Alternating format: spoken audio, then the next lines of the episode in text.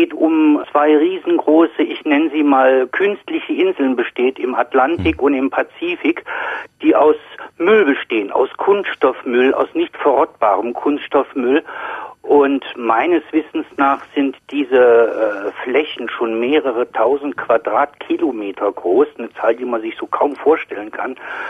Und da wäre meine Frage, ob es äh, in der modernen Kunststoffforschung äh, irgendwelche Tendenzen gibt, dem entgegenzuwirken. Zum Beispiel, ich habe gehört, dass es kunststofffressende Bakterien gibt oder ob es irgend äh, andere Ideen inzwischen gibt, um, um diese Kunststoffe unschädlich zu machen, denn so wie es ausschaut, äh, die Menschheit ist ja wohl anscheinend noch nicht weise genug geworden, um den Müll äh, wirklich ordnungsgerecht zu entsorgen. Viele werfen ihren ganzen Plastik ich sag's mal, Plastikmist einfach so ins Meer. Ich kenne das äh, von meinen Besuchen vom Roten Meer, wenn da Kanister rumtreiben und so.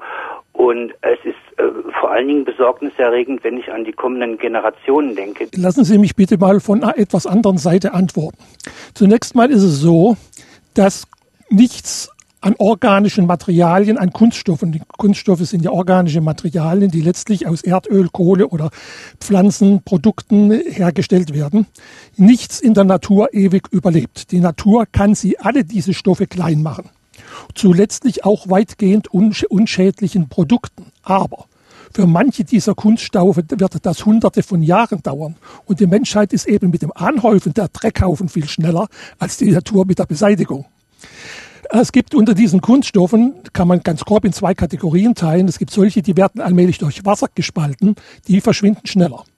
Aber der Großteil der Kunststoffe, die nun im Meer schwimmt, das ist so Polyethylen, Polystyrol, Polypropylen, die haben sehr lange Lebensdauern und die werden auf die Dauer nur durch Licht und Sauerstoff kaputt gemacht und das dauert lange. Der Herr Mäder hat ja gerade eben angesprochen Bakterien, die man da vielleicht einsetzen könnte. Ist das ein Weg? Da würde ich Bauchschmerzen bekommen. Mhm.